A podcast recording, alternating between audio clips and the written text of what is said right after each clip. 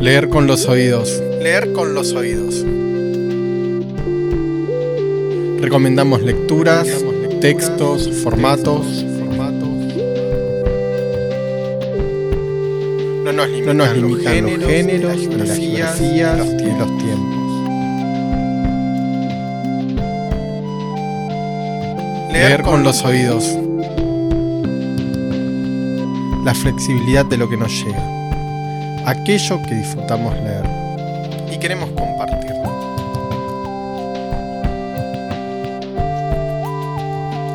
La lectura que, siempre, sea, compartida. Producción, conducción, conducción a cargo de Bernardo Leer con los oídos. Leer con los oídos.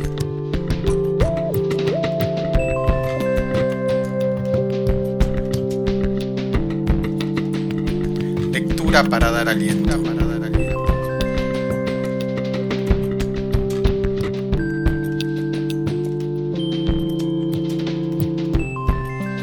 Leer con los oídos. Con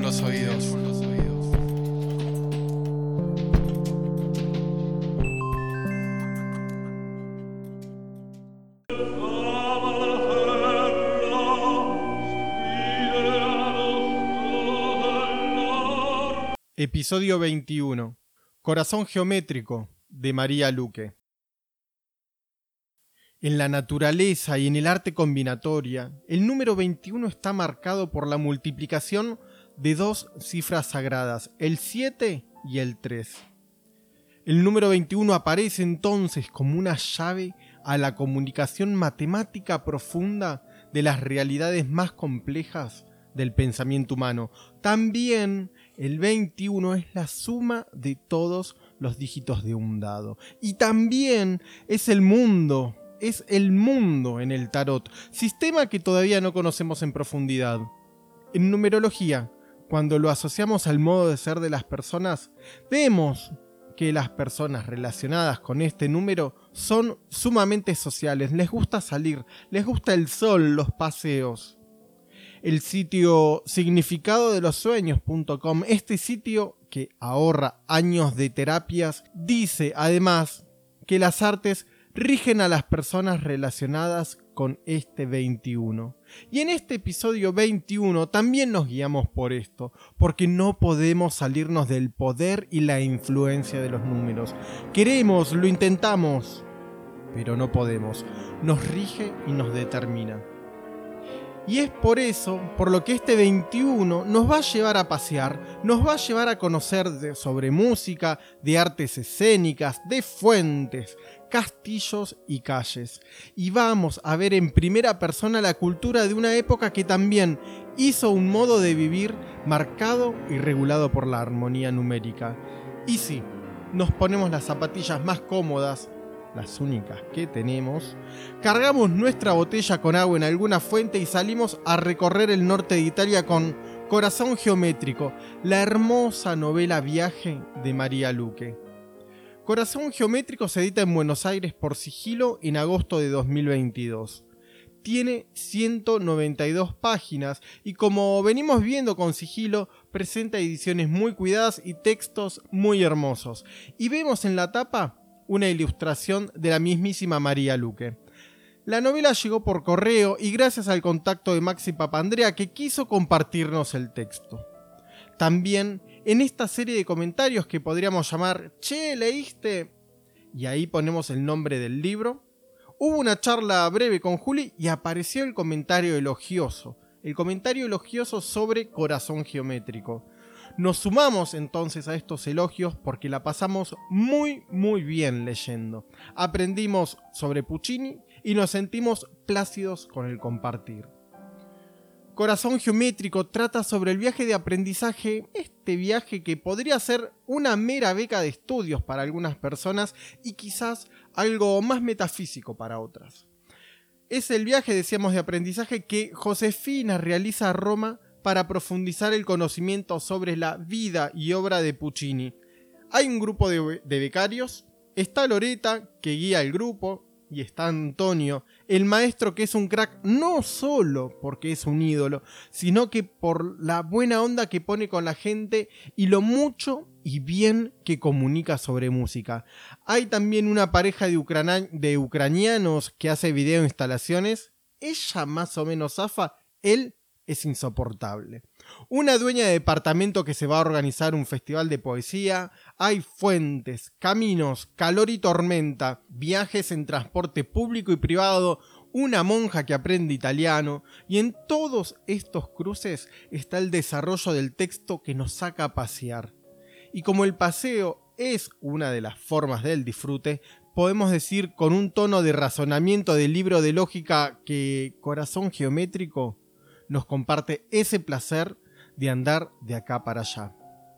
Vamos a señalar, como ya lo hicimos antes, y la verdad es que así lo hacemos siempre, tres aspectos, tres cosas del texto de María Luque que nos hicieron soñar con caminar entre vías italianas, helados, fuentes y música. Lo primero que vamos a mencionar está vinculado con las botellitas de agua de Josefina. El viaje de Josefina se da en verano y a pesar de arrancar con una tormenta, inevitablemente el calor aparece. Y hay algo muy lindo, que es la posibilidad de tomar agua de fuentes con una historia enorme. Y por supuesto, y más allá de la historia, el agua está siempre fresca. Y el agua también se comparte, se recarga. Hay, aparte de la Roma llena de historia, un problema con la basura que es impresionante. Y el cargar agua es casi hasta una práctica del cuidado. Pero no hay un gran cuestionamiento o reflexión sobre este asunto. Y eso me gusta. No es necesario. Hay agua ahí, se carga y aparecen preguntas del tipo, ¿tenés calor? Tiki, toma, te convido. Es simple, es llano. Y eso es parte también de un rasgo preponderante de corazón geométrico. El agua que refresca es la compañía de cada salida, de cada descubrimiento, incluso de cada detalle que aparece en ese mundo de la música que Josefina estudia y busca conocer en profundidad. Como pasa con ciertas bebidas de compañía, el café, por ejemplo, para charlas serias, el mate para charlas de confianza, el té, quién sabe para qué, el agua de las botellitas es también una forma de contacto. Y como se decía en mi barrio, el agua no se le niega a nadie. Lo segundo que vamos a destacar es un encuentro es un encuentro. Uno de los integrantes del grupo de, becarios es Piero, un músico ya mayor que parece que se está jugando los últimos cartuchos para llevar una vida que no sea de encierro y soledad. Piero anda con bastón o paraguas, no pega onda con el resto del grupo, pero sí con Josefina, y de a poco, de a poco se van juntando, van compartiendo espacios y momentos. Hay un episodio que cuenta Josefina de cuando ella era chica. Había conseguido un Walkman, unos patines y unos cassettes de Luis Miguel y hacía una coreografía con los patines. Sabemos que en el mundo Luis Miguel los patines es un tópico enorme y lleno de complejidades y nos, remitimos, por supuesto, a la canción Los Patines, esa canción del ídolo de México de cuando él era muy chico. Es una canción impresionante. Esta secuencia entonces marca a Josefina y la conecta con la música y el movimiento. Y acá se da algo que tiene ecos de ese momento clave. Están sentados juntos Josefina y Piero y él agarra la mano de Josefina. Él agarra la mano de Josefina y le hace una especie de coreografía con los dedos sobre la palma de su mano no puede ella leer qué línea sigue, qué línea musical está siguiendo, qué instrumento, si sigue el ritmo, la melodía, pero sí sabe que le gusta, sabe que le encanta. Y sabe también que con Piero se siente bien y lo deja hacer. Es más, espera que Piero siga haciendo. En este encuentro, o mejor dicho, en este contacto, hay una señal de algo más íntimo y profundo y hay una conexión que es musical, que se construye desde la música y que une. La secuencia no sé si tiene mucho más, no es que hay una especie de gran tensión o algo por el estilo, pero sí hay un encuentro y en eso Corazón Geométrico es muy generoso. Nos da encuentros, complicidades y momentos compartidos. No todo el tiempo, porque compartir plenamente no es algo que suceda de manera permanente ni con todo el mundo, pero sí hay momentos. Quizás también por esto sea una novela sobre la felicidad. También las manos tocan caras, acarician, acercan, cortan, comparten la comida. Antonio, Josefina, Piero, Loreta, la hermana de Antonio con el piano. Las manos en corazón geométrico comunican todo el tiempo. Y por último, para cerrar este viaje, este paseo por el norte de Italia, por Roma, por Florencia, donde la música de Puccini nos invade, vamos a hablar sobre el juntarse a comer. Vamos a hablar sobre el juntarse a comer. Decíamos que los personajes se encuentran y bueno, si están todas las personas compartiendo, no podemos dejar de pensar en las veces que se juntan a comer quienes están estudiando Puccini y quienes están acompañando en esta travesía. Se toman unos café lungos, generalmente a Josefina le encanta esto. Se comparten comidas de excursión, los sándwiches en la combi, me animo a decir que es casi un género culinario en sí mismo. Se toman bebidas alcohólicas y de las otras, el Chianti pica en punta. Se arman tremendas picadas con aceitunas que remiten a Grecia y a Roma, quesos, pistachos, vamos a decirlo así acá, pistachos, llanamente pistachos. Conservas de pescado, hay mucho mar tirreno en el medio, pero hay una comida que es especial. Hay una comida entre todas que es especial, y es la última. Y si pensáramos en reminiscencias bíblicas, diríamos que es la última cena, pero acá no hay ni, ni traición ni muerte.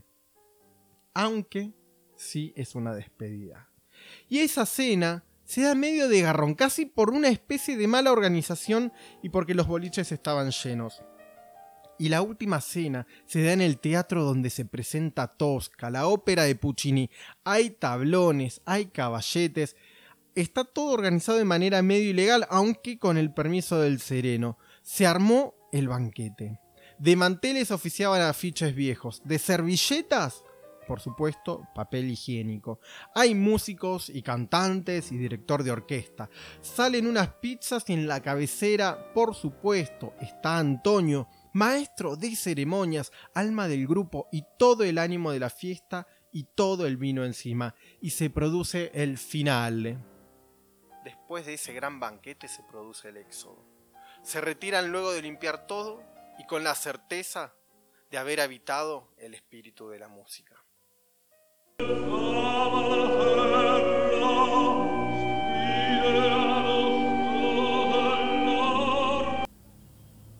El último día, después de desayunar, amontonamos las mochilas y las valijas en un rincón del lobby del hotel. La combi estaba retrasada. Loreta hablaba por teléfono y agitaba las pulseras. Piero y Lucas seguían desayunando, untaban las tostadas a un ritmo lento. Le pedí a la chica del bar que llenara mi botella y puso agua de la heladera. Me dijo que estaba casi congelada. Todos empezamos a sentarnos otra vez en las mesas. Pedí un segundo café y tuve ganas de comer otro corneto, pero me contuve. Cristina sirvió algunas frutas en un plato y las puso en el medio de la mesa. Las manzanas se veían perfectas, igual nunca tengo ganas de comer manzanas. Las veo y me parecen hermosas, pero cuando las empiezo a comer me aburro rápido. El chico de las redes sociales seguía sirviéndose cereales con yogur y cuando Loreta dijo que la combi ya estaba llegando, empezó a apurar los bocados y envolvió en una servilleta un corneto que estaba apenas mordido. Nos sentamos en el mismo orden de siempre y cuando llegamos al hotel de Antonio no encontramos lugar para estacionar. Había dos colectivos de turistas y apenas quedaba espacio para que siguieran circulando los autos. Loreta se bajó para buscar a Antonio y le pidió al chofer que diera vuelta a la manzana hasta que ellos estuvieran en la puerta. La combi avanzó a un paso de hombre y cuando doblamos en la esquina había un atasco muy grande. Las motos se subían a la vereda y los ciclistas también. El conductor del auto que estaba al lado nuestro sacó medio cuerpo por la ventana y empezó a gritar cosas que no llegué a entender tocaba bocina y agitaba los brazos y de los otros autos llegaban más gritos. Piero se asomó por la ventana para intentar ver hasta dónde llegaba el congestionamiento. Parecía que un camión estaba en doble fila cargando sillones que salían de un negocio. El señor del auto de al lado seguía tocando bocina y era ensordecedor. Adelante de él había un auto eléctrico de esos diminutos y se bajó una mujer a pedirle que por favor hiciera silencio.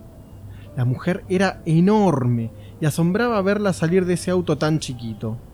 Tenía el pelo suelto y una pipa en la boca. Nunca había visto una mujer fumando pipa. Todos la miramos y adentro de la combi se escucharon varios ¡Wow! al unísono. Piero se dio vuelta y dijo ¡Bravísima que la tona chicante!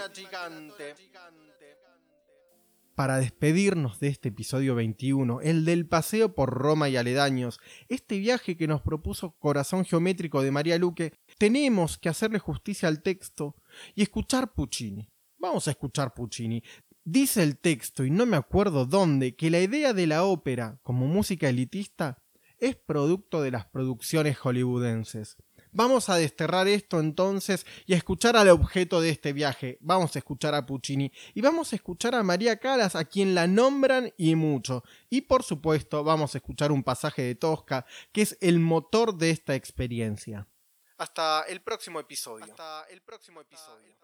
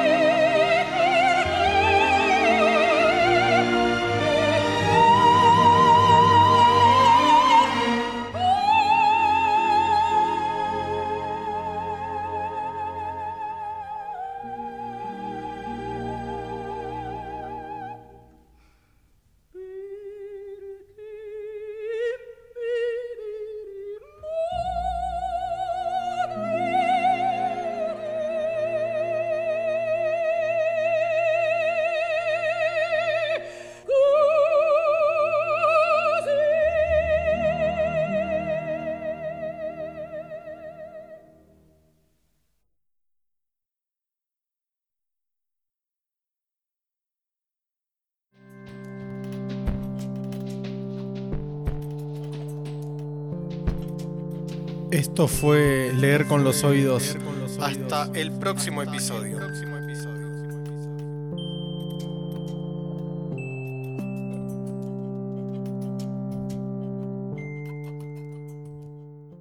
Giacomo Puccini es un compositor italiano de ópera de fines del siglo XIX y principios del XX, considerado como uno de los más grandes. Nació en Lucca en 1858 y su nombre completo es Giacomo Antonio Domenico Michele Secondo Maria Puccini.